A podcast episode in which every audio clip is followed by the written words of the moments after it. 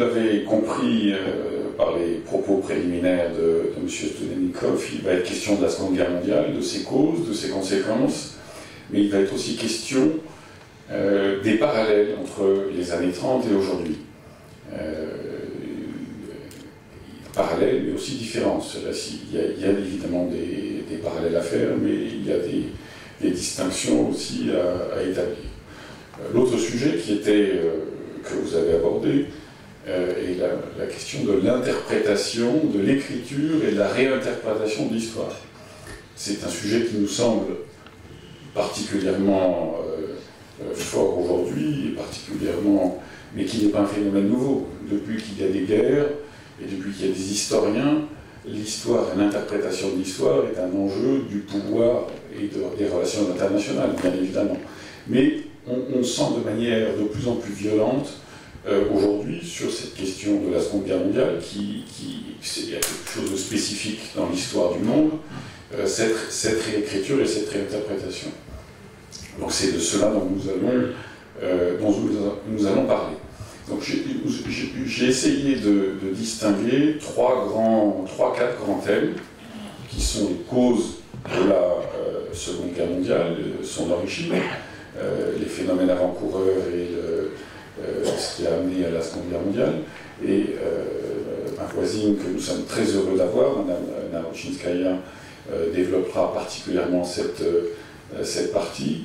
Euh, ensuite, euh, le professeur Édouard Russon et mon voisin, euh, M. Héninger, nous parleront des, réagiront à ces propos. Premièrement, ils parleront des, interviendront sur les, sur les conséquences de la Seconde Guerre mondiale. Peut-être qu'on peut établir aussi des parallèles entre la guerre froide et, et, la paix chaude d'aujourd'hui. Euh, et puis sur la réinterprétation euh, euh, de, de l'histoire, nous recueillerons aussi vos, vos propos. je suis fille d'une partisane de, de guerre qui a connu la prison et les camps de concentration euh, nazis et qui a gardé dans le sous-sol de sa maison une famille juive quand les Allemands, avec mitraillettes, entraient chaque jour à la maison. Euh, L'histoire ne connaît pas le subjonctif, mais elle doit donner les leçons qui sont vraiment peu enseignées. Peu enseignées. Euh, Aujourd'hui, euh, nous avons la consigne d'identifier le fascisme hitlérien et, et, communisme soviétique, mais cette idée euh, ne date pas de l'époque euh, de la guerre froide même parce que cette idée d'égalité du nazisme et du communisme n'aurait pas été acceptée à l'Occident dans les années 1950 par ceux qui s'embrassaient sur l'Elbe et qui escortaient les convois euh, vers le nord. Les millions de journaux britanniques du temps de guerre euh, exprimaient admiration pour l'esprit de sacrifice des défenseurs de Stalingrad. Euh, Aujourd'hui, c'est le traité de non-inclusion entre l'URSS et l'Allemagne de 23 euh, août 1939 euh, est diabolisé par les médias euh, occidentaux et dans l'historiographie aussi moderne euh, qu'on ne faisait ni à l'époque ni pendant la guerre froide. Euh, c'est le combat contre l'empire du mal qui a commencé très ouvertement euh, vers les années 80 euh, exiger impérativement la révision de tous les jugements portés sur la politique mondiale et demander donc de, de nouveaux paradigmes. Et c'est ainsi que la Russie s'est même vue accusée d'avoir déclenché la Première Guerre mondiale. Et des livres de euh, Ernst Nolte, euh, euh, historien, philosophe, élève de Heidegger, allemand, arrivèrent au bon moment. Euh, ils ont résolu le problème. L'URSS s'est vu retirer l'honneur d'avoir été le combattant principal du fascisme. Mais quant au fascisme, lui n'a pas été réhabilité. Mais l'Occident n'en était plus responsable. C'est le sens euh, de cette nouvelle doctrine. Euh, à l'époque, euh, les dirigeants occidentaux, comme l'Union soviétique, connaissaient bien que ce n'était pas le pacte qui avait provoqué la guerre, parce que l'URSS et les autres étaient parfaitement informés que la date euh, de l'attaque contre la Pologne était le, 1er septembre 1939, était fixée par Hitler dans l'opération Weiss 10 avril 1939. Euh, L'URSS a proposé aux Grande-Bretagne et à la France une autre fois un accord général qui était repoussé par les Occidentaux et rejeté complètement par les pays baltes. Euh, la guerre était de toute façon inévitable après l'accord de Munich et, l'Anschluss. Et Hitler euh, s'apprêtait également à s'emparer de l'embouchure de l'Écho en Belgique. C'est un point euh, stratégique contre la Grande-Bretagne. la guerre a modifié le calendrier de la guerre, de la guerre et par conséquent la configuration d'après-guerre en mettant les anglo-saxons dans l'impossibilité d'entrer en Europe de l'Est, tant au début de la guerre ou euh, à la fin. Euh, euh, qu'est-ce que c'était l'accord de Munich? Aujourd'hui, ce ni Munich ni l'Anschluss, mais bien le pacte Hitler-Staline qui est désigné comme prélude à la Seconde Guerre mondiale. Euh, pour moi, le but de cette théorie, euh, disséminée par les médias avec une hystérie, euh, était de libérer les pays occidentaux de toute responsabilité quant à leur entente à Munich et de l'annexion de l'Autriche. Euh, qu'est-ce que c'est les conséquences de Munich? Munich a mis un, euh, mis un terme euh, aux alliances françaises en Europe de l'Est. Il a biffé les traités soviéto-franco-tchécoslovaques, l'alliance franco-polonaise et il a achevé la petite entente. La Société des Nations n'était plus qu'un cadavre vivant et l'URSS se, se retrouvait totalement isolé. Varsovie, euh, qu'on euh, aujourd'hui euh, dit qu'elle est une victime innocente, qui, Varsovie avait mal pris qu'on l'ait empêché de devenir le cinquième participant de l'Alliance des quatre, lancer un ultimatum à la Prague exigeant de la Silésie. La partie de Silésie, c'est Chechine. Euh, le, 2 octobre 1938, les troupes polonaises y entrèrent. Et après cela, la Hongrie déclara ses prétentions sur une grande partie de la Slovaquie et de la Subcarpathie. Juste après la signature des accords de Munich, des déclarations de non-agression mutuelle ont été signées entre la Grande-Bretagne et l'Allemagne euh, le 30 septembre, avec la promesse de ne jamais lancer une guerre contre les deux. Euh, et entre l'Allemagne et la France, 6 décembre 1938, euh, après laquelle Georges Bonnet a circulé un mémo aux les ambassadeurs français disant que le but de Hitler dès ce moment, était la lutte contre le bolchevisme. Un an avant le traité de non-agression entre l'URSS et l'Allemagne. Cela faisait donc politiquement impossible pour les victimes de l'expansion et pour l'URSS de résister.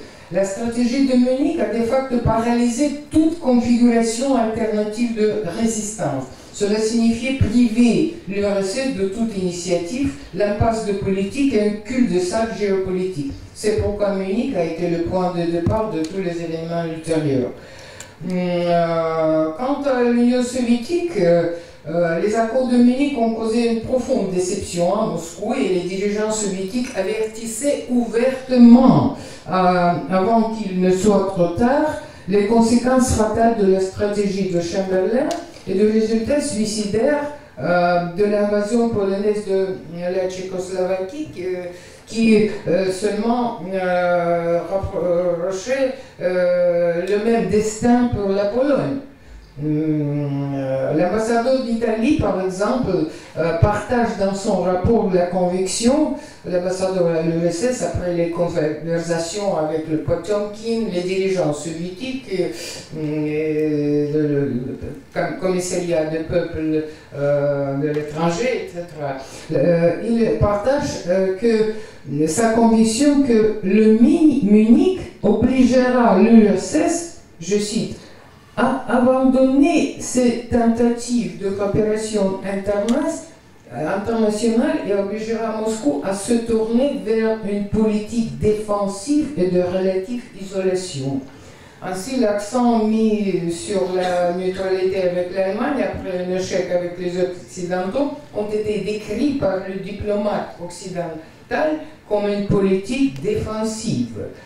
Personne ne percevait le pacte Molotov-Ribbentrop euh, comme quelque chose inattendu, d'inattendu et, d'injustifié à l'époque.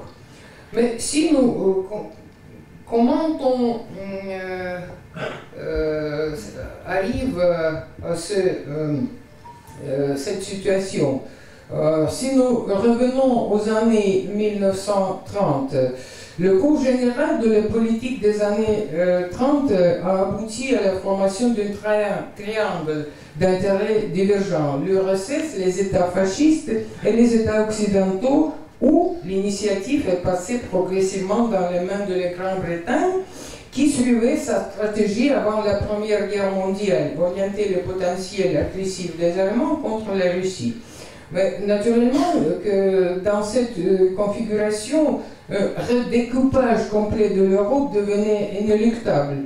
Et, tous les pays cherchaient une issue à la situation, euh, réfléchissant à la possibilité d'utiliser des concurrents dans la crise comme on le fait aujourd'hui au Moyen-Orient. Et l'Angleterre et la France comprenaient bien que l'arrivée au pouvoir d'Hitler euh, mettait une croix définitive sur Versailles. Mais ils ont signé euh, le pacte des quatre, le pacte d'accord et de coopération, hué par le peuple français. Ce pacte, même non ratifié, a introduit Hitler dans le cercle des grands. Il n'était plus bridé. On lui proposait simplement de rester dans certaines limites. Euh, la stratégie britannique consistait, selon Lord John Lloyd, n'identifié pas avec Lloyd George, euh, Lord John Lloyd, à écarter de nous, les Britanniques, le Japon et l'Allemagne, et à tenir l'URSS sous une menace permanente. Nous ouvrons l'Allemagne la voie à l'Est et lui garantissons ainsi une possibilité d'expansion qui lui est, euh, qui lui est euh, indispensable. les étapes de cette stratégie. 1935, euh, l'Italie essayant sa conception du Mare Nostrum, euh, le contrôle annulaire euh, de la Méditerranée attaque l'Abyssinie et utilise des substances toxiques. La Société des Nations se prononce en faveur des sanctions, mais l'Angleterre et la France refusent même l'embargo pétrolier, Mussolini. Le président Roosevelt euh, s'empresse de publier une déclaration de neutralité. Et Berlin prend acte du silence de l'Europe. L'Allemagne fait immédiatement un premier essai, une opération militaire en Rhénanie en 1936, et il dénonce les accords de Locarno. Euh, je voudrais tirer, attirer votre attention euh, sur les euh, arguments fournis par Berlin. La France en signant un traité d'alliance avec l'URSS, euh, a commis un acte hostile envers l'Allemagne. Et ce message, si on traduit, euh, traduit adresse à l'Occident, voulait dire que si celui-ci garantissait le statu quo à l'est de l'Europe, l'Allemagne violerait le statu quo à l'ouest. Message attendu. La direction soviétique a parfaitement compris les projets italiens et était également bien informée euh, grâce au rapport de ses services de renseignement sur la stratégie anglo-saxonne. Je cite deux documents très intéressants publiés mm, dans un des volumes de l'histoire euh, euh, des services de renseignement étrangers mm, vers 2000. Sir John Simon, ministre des Affaires étrangères de Grande-Bretagne, a, euh, a, donné une carte blanche à Hitler pour un Schluss pendant ses négociations secrètes avec Hitler à Berlin en 1935. Les procès verbaux sont produits par les espions des gens soviétiques. Euh, quand Ribbentrop euh, s'est inquiet du point de vue britannique sur la question autrichienne, Simon lui a répondu le gouvernement de Sa Majesté ne peut s'inquiéter pour l'Autriche autant que par exemple pour la Belgique, un pays qui se trouve dans le voisinage immédiat de Grande-Bretagne. Dans le rapport de son, euh, à son cabinet euh, 29 euh, septembre 1937, euh, président Franklin Roosevelt exprimer la position des États-Unis dans la perspective d'une guerre entre l'Allemagne et l'URSS. Si un conflit armé entre les démocraties et le fascisme se produit, l'Amérique fera son devoir. Euh, si se pose la question d'une guerre provoquée par l'Allemagne ou l'URSS, l'Amérique prendra une autre position et conservera sa neutralité. À l'horizon se profilait le spectre de l'agression allemande pendant laquelle les pays occidentaux assisteraient euh, à la capture de l'Europe de l'Est et éventuellement à l'extermination de la Russie. Et les accords de Munich euh, euh, ont couronné ces étapes. mais je voudrais euh, donner euh, une autre explication inhabituelle pour le but de la stratégie britannique. Euh, il est devenu standard de, que, la Grande-Bretagne, en donnant son accord pour l'annexion de l'Autriche et l'invasion de la Tchécoslovaquie, pensait apaiser Hitler, mais qu'elle se serait trompée mais cette thèse me semble insuffisante. Au contraire, imaginez-vous quelle catastrophe pour tous les euh, stratégies anglo-saxons après Bismarck si l'Allemagne s'était satisfaite de Munich et de la chose. Car il s'agissait de la concentration de potentiel germanique en un seul État, un vrai cauchemar pour la Grande-Bretagne depuis Bismarck, euh, où les agissements de Hitler avaient été reconnus par la communauté démocratique. Ils étaient donc difficilement contestables. Euh, ce serait comme si les puissances centrales, Mittelmächte, ont gagné la Première Guerre mondiale.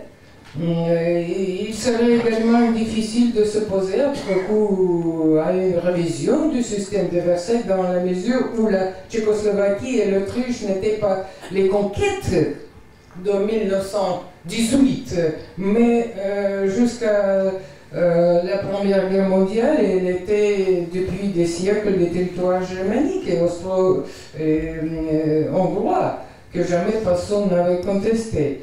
Euh, la Grande-Bretagne, avec son intention d'apaiser Hitler, elle voulait délibérément inciter à poursuivre son expansion. Et ce calcul basé sur la démesure des ambitions et la folie de l'idéologie nazie était juste. Je vais citer euh, deux documents présentés par un euh, historien euh, de premier rang tchèque, Emil Vorac, qui a reconstitué la session nocturne du gouvernement tchécoslovaque après une heure de l'ultimatum euh, transmis par les deux ambassadeurs euh, français et anglais au, président Bench. C'est très intéressant parce que euh, la situation est marquée par beaucoup une par une beaucoup plus grande peur avant la pressure euh, euh, des, puissances, Angleterre et, la France, et de isolation après être, se trouver avec l'aide de, l'Union soviétique seulement, euh, que, avant, que peur avant euh, l'agression de Hitler. ça signifie que la politique de Munich pas seulement euh, refusé toute coopération avec l'Union soviétique, mais aussi a créé une telle atmosphère en Europe dans laquelle euh, c'était impossible et inadmissible pour les victimes de l'agression de, de, résister. Euh, c'est pourquoi le, pacte entre ce, le traité de non-agression entre euh, l'Allemagne et l'Union soviétique n'était pas pour les dirigeants occidentaux inattendu, absolument. C'est pourquoi Jamais à l'époque, euh, ni euh, dirigeants euh, britanniques ni français ne critiquaient pas. Je peux aussi donner. Est-ce que j'ai une minute Non? Bien sûr, bien sûr. parce que c'est très intéressant, que après deux semaines après ce traité, euh, Lord Halifax, euh, euh, ministre d'étrangers d'Angleterre, a parlé avant la Chambre des communes et disait que l'Union soviétique, je ne veux pas défendre l'Union soviétique, mais il commençait ça seulement parce que Hitler a commencé et il ont euh, arrêté à la ligne qui nous, même, euh, ont proposé à la conférence de Versailles, c'est la ligne de Lord Curzon, etc. Euh, le, même, le même avis était exprimé par Winston Churchill dans la Chambre de l'Eau. Et Churchill aussi dans ce mémoire, ses ouvrages, a exprimé euh, l'idée que ce pacte euh, était euh, montrait la profondeur de la profondeur de, l'échec de la politique britannique et, française. Et, il euh, euh, justifie euh, absolument parce que l'URSS était, se trouvait dans une cul-de-sac géopolitique et toutes les initiatives, toutes les configurations d'une résistance alternative étaient paralysées. C'est notre explication euh, et euh, les leçons de cette période euh, ne sont pas enseignées. Aujourd'hui, on voit aussi les tentatives de coopérer avec la Russie et l'accuser la Russie de tout le mal incarné. La logique est très simple. L'Union soviétique du période de Staline, c'est le mal incarné. Et l'histoire russe, c'est un zigzag noir de l'histoire. Et tout ce que euh, l'Union soviétique a, on prend, c'est pour le mal. et quand on euh, prendre quelque chose de l'Union soviétique, c'est pour le bon. Et, c'est cette logique euh, ne veut pas entendre aucune argumentation, les faits, les, documents, etc. etc. Moi, euh, euh, mes recherches, mes propres recherches sont basées sur les documents, sur les archives. Euh, j'ai publié quelques livres. Cet livre en français, c'est une version raccourcie de mon livre Les grandes guerres du XXe siècle.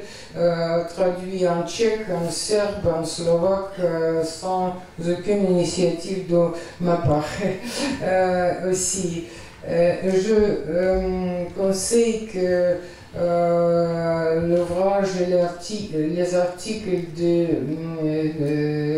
de, de, Emile Voracek ont traduit en français parce que il, il couronne euh, ses recherches dans tous les archives, tous les documents. J'ai aussi assisté à une présentation d'une nouvelle euh, almanach de documents, euh, l'Union soviétique et l'Allemagne, 30, 30 40, et ont des, des archives. Tous les documents qui existent sont publiés par mission. Merci beaucoup.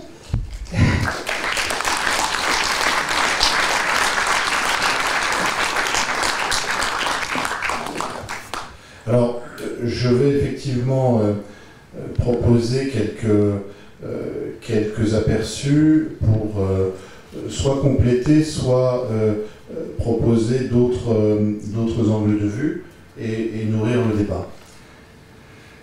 La première chose, euh, je crois, qu'il est, très important euh, d'avoir en tête, c'est que euh, n'y a pas grand monde dans les années 1930 qui a compris ce que voulait véritablement Adolf Hitler. Oui, il y a des gens qui ont lu Mein Kampf. Oui, il y a eu des traductions de Mein Kampf.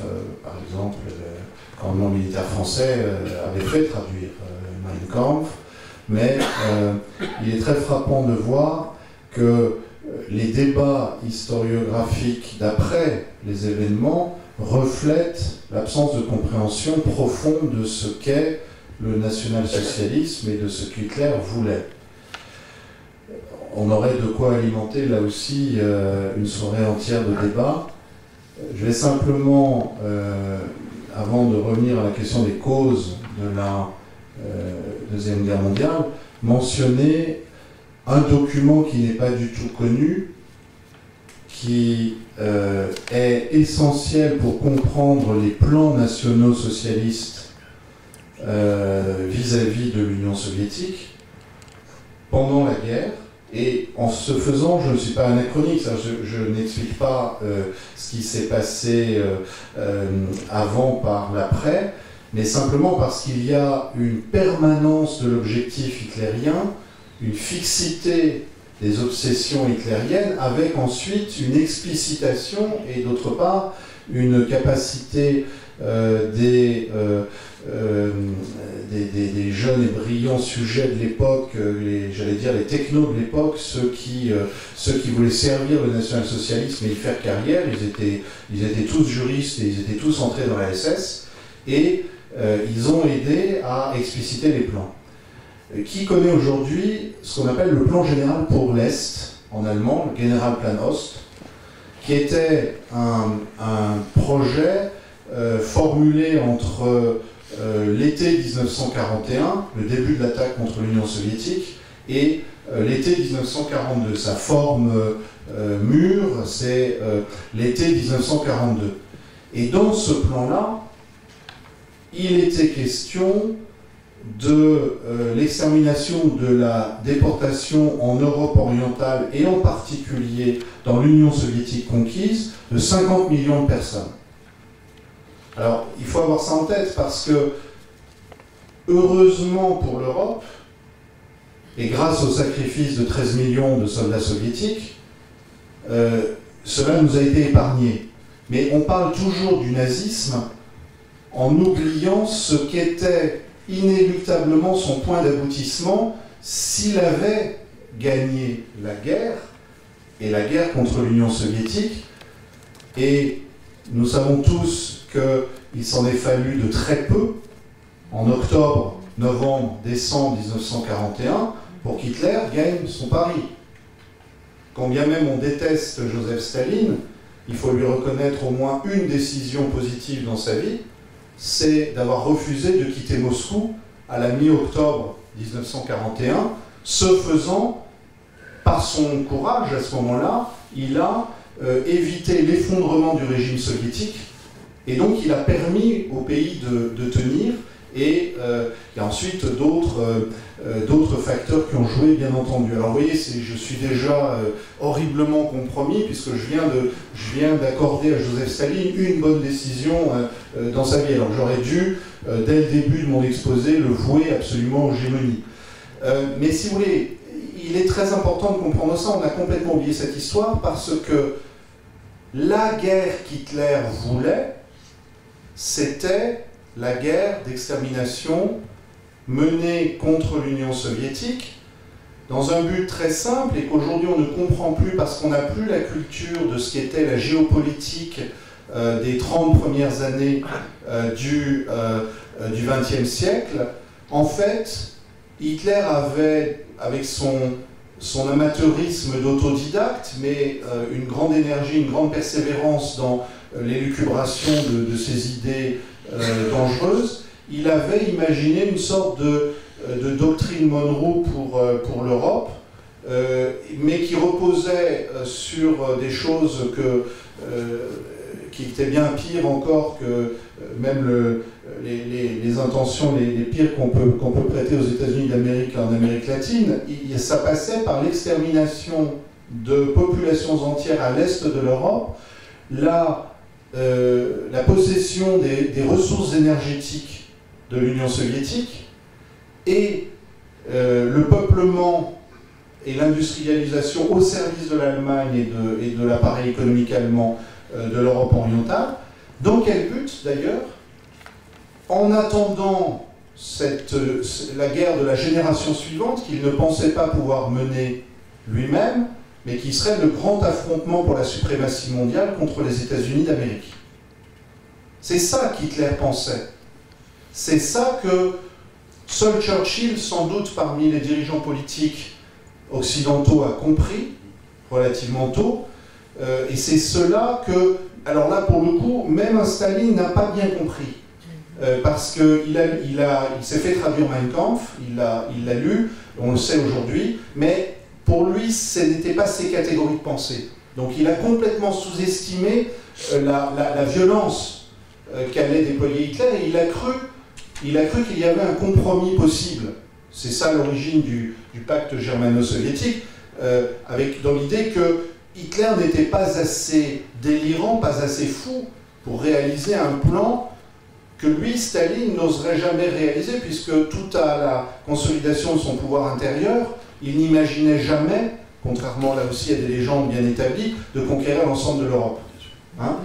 et, donc ça nous ramène, ça nous ramène au sujet, ça nous ramène au sujet direct des origines de la, de la Deuxième Guerre mondiale, puisqu'effectivement, la bonne façon de comprendre, euh, et là je ne vais pas du tout répéter ce que vous avez dit, puisque vous l'avez parfaitement dit, la bonne façon de comprendre euh, les origines du pacte germano-soviétique, c'est de comprendre que c'est une réponse de réel politique euh, à, aux accords de Munich. Et il n'y a pas grand-chose d'autre à dire. Alors, ensuite, oui, effectivement, euh, vu ce qu'était la nature du régime stalinien, le fait que dans un certain nombre de territoires, euh, ensuite occupés par l'armée rouge pour, garantir un glacis de sécurité, des méthodes pas très, euh, pas très euh, euh, agréable pour les peuples occupés ait été, été mise en œuvre. Oui, le fait qu'une hostilité foncière envers la population polonaise fait qu'il y a eu des crimes commis, etc. Oui, effectivement, mais tout cela ne permet pas d'exonérer l'Occident de sa faiblesse face, face au national-socialisme et du fait que vraisemblablement, euh, si l'on avait euh, réagi après euh, l'invasion de la Rhénanie, on n'aurait plus jamais entendu parler d'Adolf Hitler dans les livres d'histoire au-delà de 1936, et que surtout, le grand basculement, c'est celui de l'année 1938, avec ce qui est, c'est vraiment, et là, je vais, je vais, prendre un autre point de vue qui est aujourd'hui aussi très mal compris, qui est celui de la diplomatie pontificale, celle de Pie XI, euh, avec son secrétaire d'État Pacelli, euh, et qui devient le pape Pie XII en mars 1939. Eh bien, si vous voulez, c'est intéressant de, de, prendre le point de vue de la diplomatie pontificale, puisque on avait très clairement, pour des raisons que vous comprendrez aisément, un très fort anticommunisme euh, fondé sur des bases spirituelles, donc une détestation réelle du régime soviétique euh, pour son essence, euh, vue comme matérialiste et, foncièrement antichrétienne. et il y avait donc l'idée qu'il était possible de stabiliser le système de sécurité européen tout en tenant l'Union soviétique à distance, euh, et en contenant la violence montante de Hitler. Comment cela devait-il se faire le, Vatican, jusqu'au début 1938, a une idée assez simple dans la tête, euh, qui est euh, l'idée d'une alliance entre la France, la Grande-Bretagne, l'Italie fasciste et les, ce qu'on va appeler les dictatures sociales chrétiennes. mais l'idée est de stabiliser le système par là. Alors on peut ensuite critiquer, dire n'était pas une bonne euh, vision des choses. Le sujet n'est pas là. Le sujet c'est qu'en mars 1938, lorsque euh, la, l'Anschluss a lieu, tout ce dispositif encouragé par le Saint-Siège s'effondre. Il n'y a plus, il n'y a plus cette autre Allemagne, je vais mettre entre guillemets, qui était l'Autriche, qui était certes une dictature, mais une dictature catholique, et qui donc méritait que les démocraties travaillent avec elle pour contenir l'Allemagne nazie. Et donc vous voyez très bien comment tout au long de l'année 38, euh, la diplomatie pontificale évolue vers l'idée que la guerre devient inéluctable. Mais ce qui est intéressant, c'est qu'avec tout son anticommunisme, la diplomatie vaticane ne parle jamais de, de la Russie soviétique. Ce n'est pas le sujet. Le sujet, c'est l'effondrement moral et politique de la France et de la Grande-Bretagne, l'immense déception de, Genio Pacelli, euh, secrétaire d'État à l'époque, et c'est euh, l'effondrement moral du président Roosevelt lors de la conférence d'Evian, où il n'est pas prêt à accueillir plus de 100 000 juifs persécutés, ce qui fait que tous les autres veulent en accueillir beaucoup moins, sauf quelques pays latino-américains. Et c'est ensuite les accords de Munich et la nuit de cristal. Et quand vous avez cette année-là, 1938, je ne dis pas que ça relativise euh, le pacte germano-soviétique, mais si vous êtes historien, vous mettez les choses, vous mettez les choses en, perspective. Et donc je crois qu'il faut, euh, faut avoir euh, tout ça vraiment en tête pour comprendre les causes de la Deuxième Guerre mondiale vous vous apercevez euh, en fait de, euh, des grandes permanences de, la diplomatie stalinienne.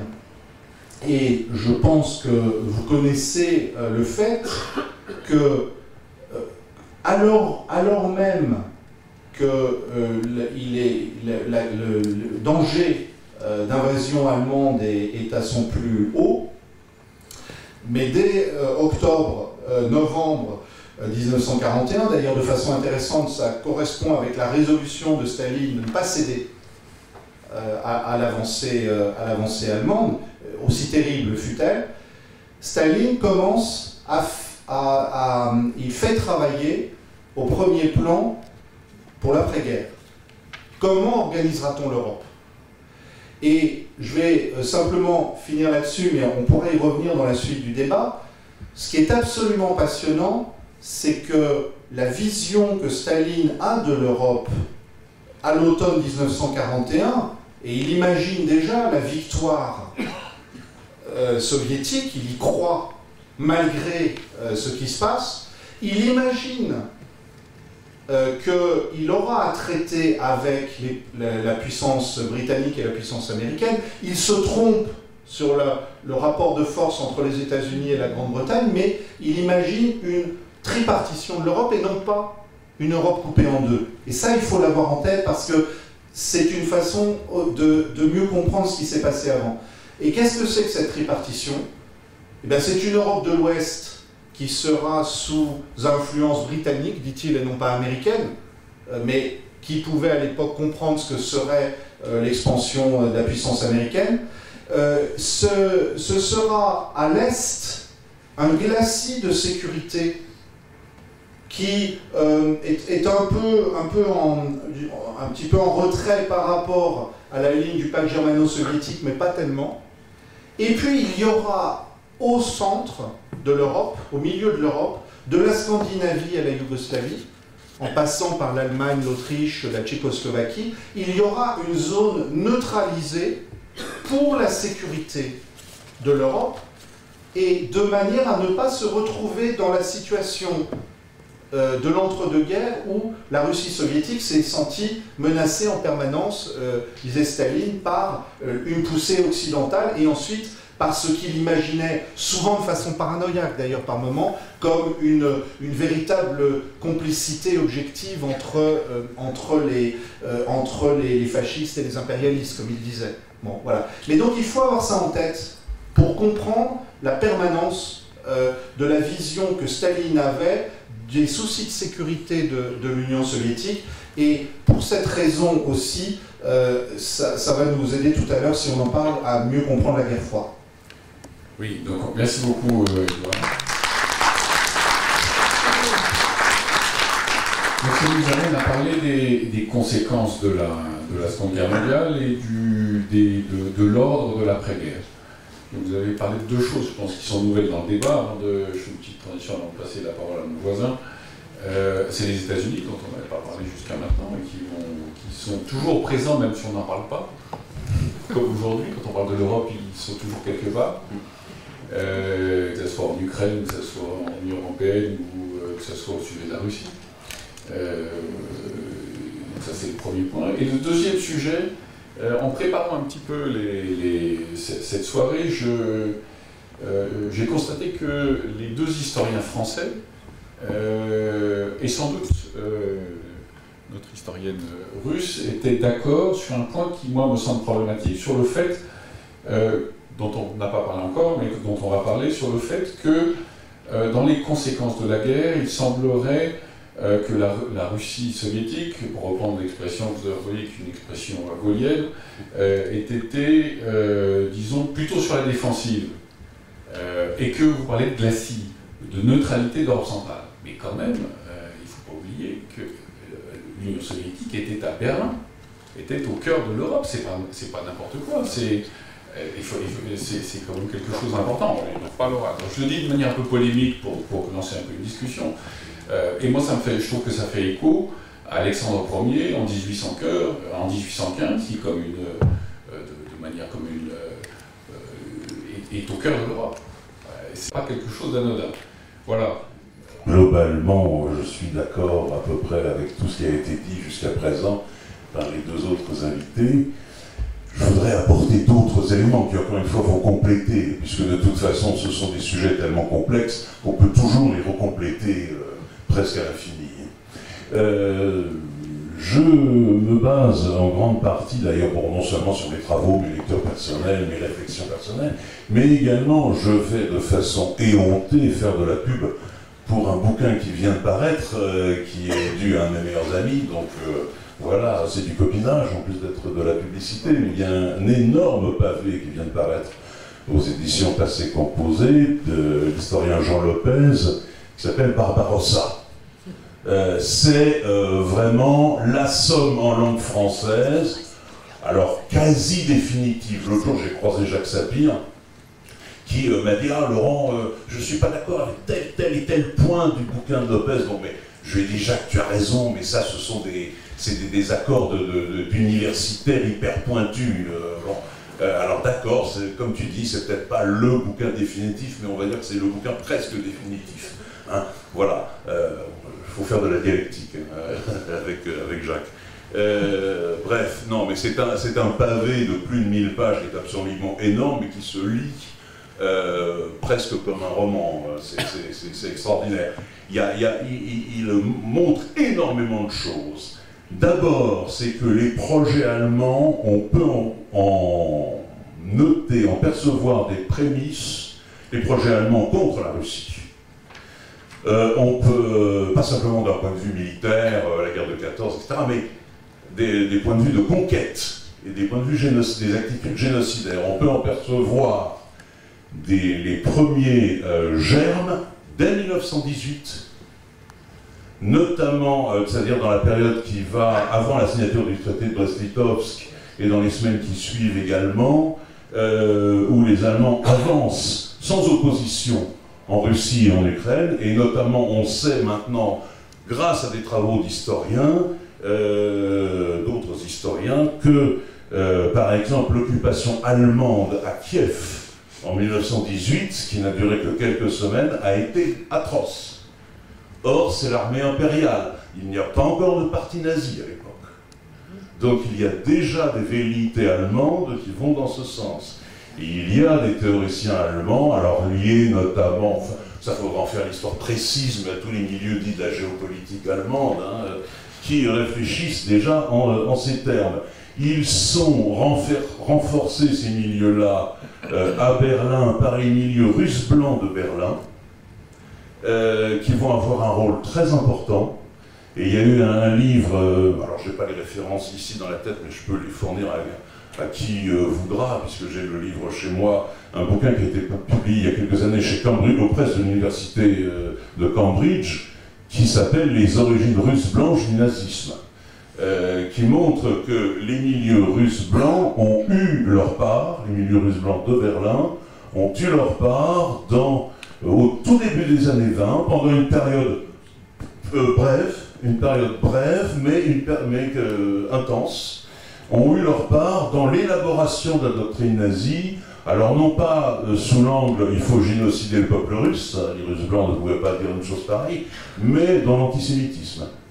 Euh, ça, c'est les milieux russes blancs ont eu une part importante. Et une fois que les nazis ont en quelque sorte euh, pompé ces idées-là sur l'antisémitisme radical aux Russes blancs, ils ont cessé tout contact avec les milieux russes blancs euh, d'Allemagne.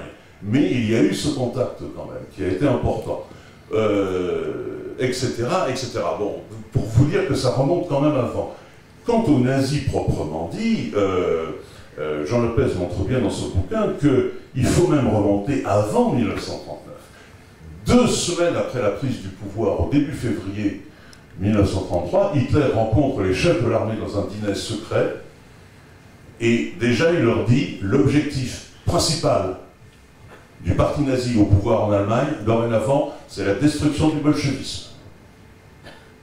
Alors, pour reprendre la question originelle qui est euh, sur le, comment dire, la petite euh, feuille de, présentation du débat de ce soir, euh, les, causes de la guerre, pouvait-on éviter la guerre?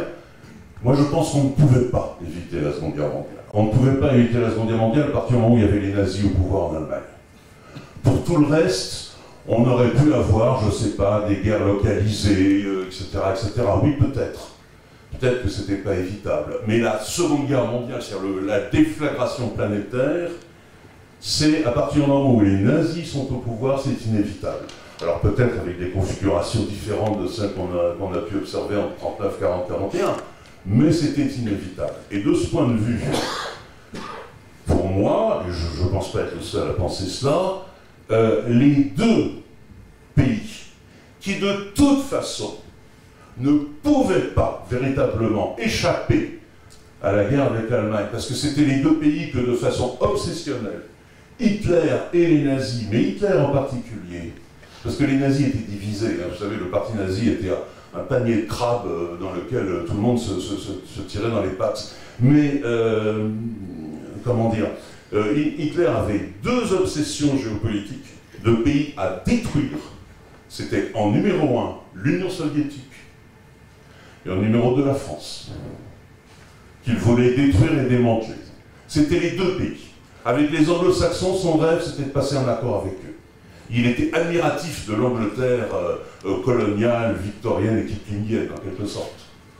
Il était admiratif. Et ça rejoint d'ailleurs un petit peu, euh, je vais faire du mauvais esprit, mais ça rejoint un petit peu certaines lettres privées qu'on a trouvées dans les correspondances de certains lords anglais en 1914, qui, sont, qui se fusquent, qui sont furieux d'être obligés de rentrer en guerre contre leurs cousins.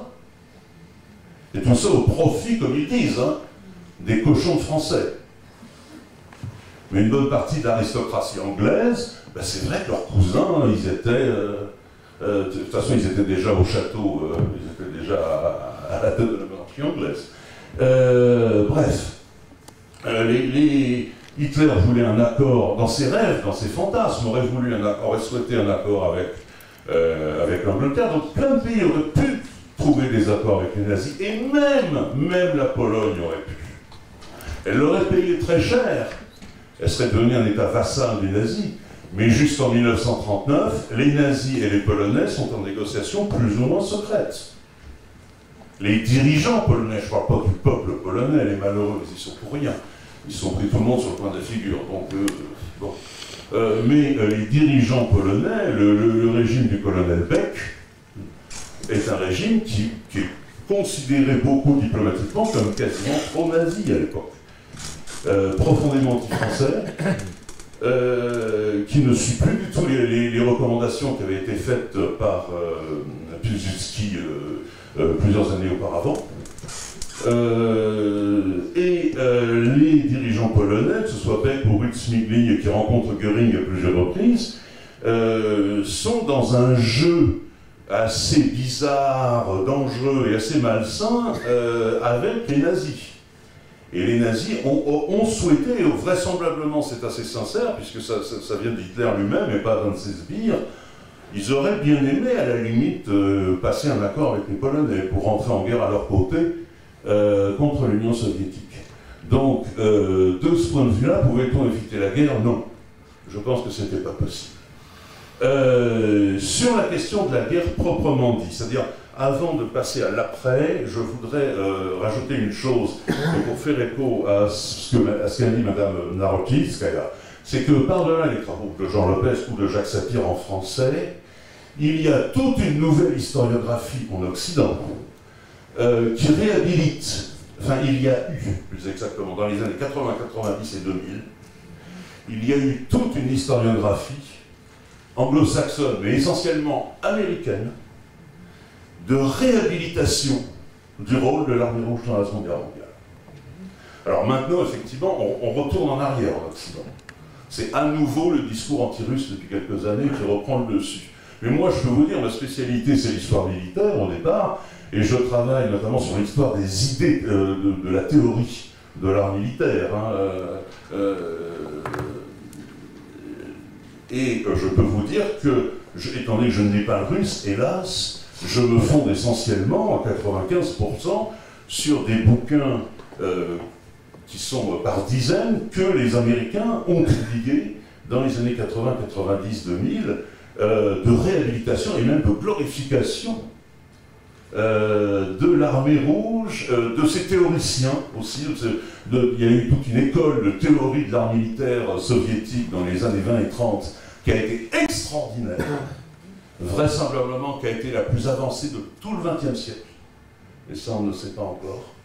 Euh, et ce sont les Américains en grande partie qui ont et, c'est à l'origine, c'est même des, historiens et des soldats, enfin des, historiens, quand je dis historien militaire, pas par spécialisation sur la chose militaire, mais dans les deux sens, parce que également c'était des militaires, des gens de l'US Army, c'est-à-dire de l'armée des États-Unis, qui ont fait ce travail qui était au départ un travail de renseignement, euh, parce qu'ils se sont dit enfin dans les années 80, certains se sont dit bon ben euh, on est en guerre froide contre les Russes depuis 30 ans, mais on ne les a toujours pas véritablement euh, étudiés. On s'est contenté, nous, en Occident, d'étudier les Russes à travers le prisme des mémoires des officiers allemands après la guerre. Donc on va, nous, véritablement faire un vrai travail de renseignement et on va véritablement réétudier l'armée rouge.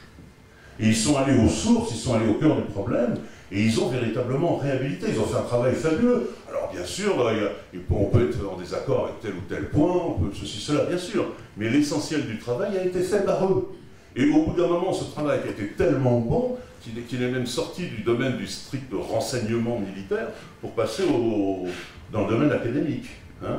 Euh, l'un des pionniers euh, de ce, travail a été un, colonel des blindés de l'armée américaine, devenu historien, qui est toujours le colonel David Glantz, qui a fait un travail fabuleux. Et puis ensuite, lui, il, était à l'origine d'une véritable école d'historiens qui ont pris sa suite. Bref, tout ça pour dire qu'effectivement, euh, et là je, parle en mon nom aussi, euh, y compris de la façon la plus subjective qui soit, je suis pour ma part, en tant qu'historien et en tant qu'individu, horrifié, pour ne pas dire pire, par le discours de plus en plus officiel et de plus en plus dominant aujourd'hui en Occident, qui est celui de, consistant à dénigrer et à minimiser le rôle de l'Union soviétique pendant la guerre. Pour moi, il y a alors, je fais une nuance subtile. Je pense, mais je vais y revenir je vais m'expliquer sur le terme. Je pense que l'URSS n'est pas un vrai, un vrai vainqueur de la Seconde Guerre mondiale. Je vais m'expliquer sur cette nuance. En revanche, parce que je pense que l'URSS s'est fait déposséder, s'est fait voler sa victoire. En revanche, je pense que l'URSS est le vrai vainqueur du nazisme, militairement parlant. La nuance est subtile, mais elle est très réelle, je pense. Le vainqueur du nazisme, c'est l'URSS. Et en numéro 2, pas mal derrière, je mettrai l'industrie américaine. Là aussi, la nuance est subtile. L'industrie américaine. Mais c'est d'abord l'URSS, l'armée rouge, les peuples de l'Union soviétique, etc., etc. C'est eux les vrais vainqueurs du nazisme. Et rien pour ça, on leur doit à peu près tout. Et il faudrait le dire, même si on est en désaccord et on, veut dénoncer les crimes de Staline, c'est mon cas. Même si on est en désaccord avec Poutine, même si on est en désaccord avec ceci ou cela, on se doit de reconnaître ce fait historique. Et même, et même, sur un autre domaine de la Seconde Guerre mondiale auquel on ne pense jamais, c'est l'URSS et l'Armée rouge qui ont fait basculer les choses. Vous ne devinerez jamais sur quel plan? La capitulation du Japon. Manchourie. Pardon? La Manchourie. Oui, euh, mais euh, on le sait maintenant grâce aux travaux absolument extraordinaires d'un historien nippo-américain, dont j'ai oublié le nom euh, là encore, mais c'est des noms un peu compliqués, à chaque fois je me perds, mais euh, je, les, références sont à votre disposition si vous me recontactez. Euh, un, historien donc nippo-américain, donc américain qui travaille dans une fac américaine, tout ce qu'il y a de reconnu et de, et de sérieux, qui est d'origine japonaise et qui en plus parle russe. Donc il a accès aux archives américaines, japonaises et soviétiques. Et il a montré qu'en fait, contrairement à ce qu'on pense, la décision de l'empereur et du conseil de la guerre, du conseil supérieur militaire, d'accepter la capitulation face aux États-Unis en, septembre 1945 n'est pas due aux, bombes atomiques d'Hiroshima et Nagasaki. Que euh, la plupart des militaires haut gradés de l'état-major supérieur japonais étaient des fous furieux qui étaient prêts à laisser leur pays et leur peuple se faire génocider intégralement par d'autres bombes atomiques, par des centaines, des dizaines de bombes atomiques américaines, ils s'en fichaient, ils ne voulaient pas céder. Ce qui les a décidés à accepter la capitulation américaine et l'occupation américaine, ça a été l'attaque surprise des soviétiques en Mandchourie, à Sakhalin, au Kouril et en Corée. Et là, d'un seul coup, les dirigeants japonais, y compris les militaires, qui, je le répète, étaient des malades mentaux, même eux, plutôt que de voir les communistes débarquer à Hokkaido et occuper euh, le nord du Japon, ils ont préféré capituler. Mais c'est même pas les bombes atomiques d'Hiroshima et Nagasaki qui ont remporté la décision. Voilà. Alors, pour ce qui est de l'après-guerre, moi j'ai un point de vue effectivement un petit peu hétérodoxe, mais qui rejoint en partie ce qui a été dit précédemment. Moi je pense que la guerre froide. Alors, pour en revenir à l'avant-guerre, j'ai quand même une question. Effectivement, euh, le pacte germano-soviétique est parfaitement défendable d'un point de vue réel politique. C'est cynique, c'est affreux, mais c'est comme ça. Il faut le comprendre. En revanche, il y a une chose que je n'explique toujours pas, c'est euh, l'attitude bornée de Staline, alors que tout lui indique que les Allemands s'apprêtent à attaquer en juin 41, qu'il a toutes les preuves, tous les indices, il refuse toujours d'y de, croire. Ça, ça reste un mystère. Sur l'après-guerre, euh, je pense que effectivement, euh, l'URSS ne voulait pas conquérir l'Europe. D'abord, les dirigeants soviétiques n'avaient, euh, à mon avis, à mon humble avis, plus grand-chose à faire de l'idéal communiste. Euh, répondre à la révolution mondiale et tout ça, c'était vraiment pas leur, et répondre au communisme partout dans le monde, c'était absolument pas dans leur projet, ni à cette époque, ni après. que la guerre froide est une création véritable à 90%, et les 10% de marge sont pour moi dus à des maladresses soviétiques, mais à 90%, pour moi, c'est une création anglo-saxonne. Et pendant 50 ans, on nous a, pardonnez-moi l'expression, bourrez-vous avec le danger soviétique qui est inexistant, d'un point de vue militaire. L'idée de voir les, les, chars soviétiques à Strasbourg en 24 heures, pour moi, c'est une absurdité. Pourquoi vous êtes euh, ami de Jacques Sapir ou vous avez partagé sa jeunesse euh, Non, convictions de jeunesse non, je n'ai absolument pas partagé ses convictions de jeunesse. Mais euh, je ne sais pas pourquoi l'ironie est mise pour, sur mes propos. J'y crois sincèrement et je pense que pour reprendre les années 45, 46, 47, imaginez un pays qui a été détruit, qui vient de perdre 27 à 28 millions de morts. Est-ce que vous croyez que ce pays va se lancer dans euh, une conquête de l'Europe occidentale, alors qu'en plus il n'a pas la bombe atomique et que les Américains l'ont. C'est absurde. Absurde. Voilà, je pourrais continuer encore longtemps, mais euh, je vois que M.